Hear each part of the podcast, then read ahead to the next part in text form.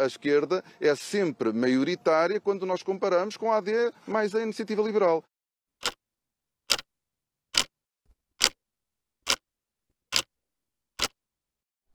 Quando fez esta afirmação na RTP, Pedro Nuno Santos questionou se é correto ou não somar as intenções de voto na AD com as do Chega, argumentando que Luís Montenegro diz uma coisa e André Ventura diz outra.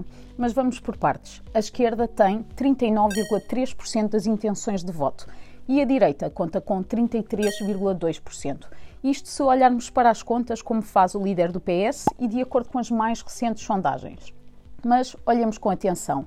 De acordo com a sondagem das sondagens, a esquerda somaria 39,3% das intenções de voto, com 2,7% dos votos para o LIVRE, 2,5% para a CDU, 5,4% para o Bloco de Esquerda e 28,7% dos votos para o Partido Socialista.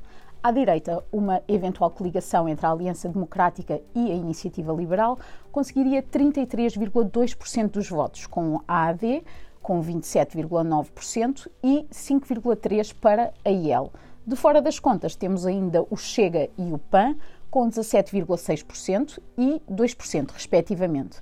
Por isso, de acordo com a sondagem das sondagens, a afirmação de Pedro Nuno Santos é verdadeira.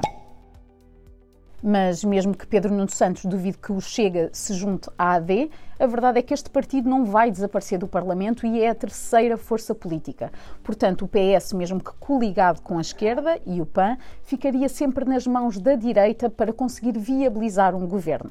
Relembramos que, em janeiro, Montenegro afirmou que governará se ganhar as eleições e na base de um apoio que não integre o Chega. Mas se o Montenegro voltar atrás com esta afirmação, aí a direita conseguiria 50,8% dos votos, que, caso se confirmem as sondagens, é a única forma de chegar a um governo maioritário.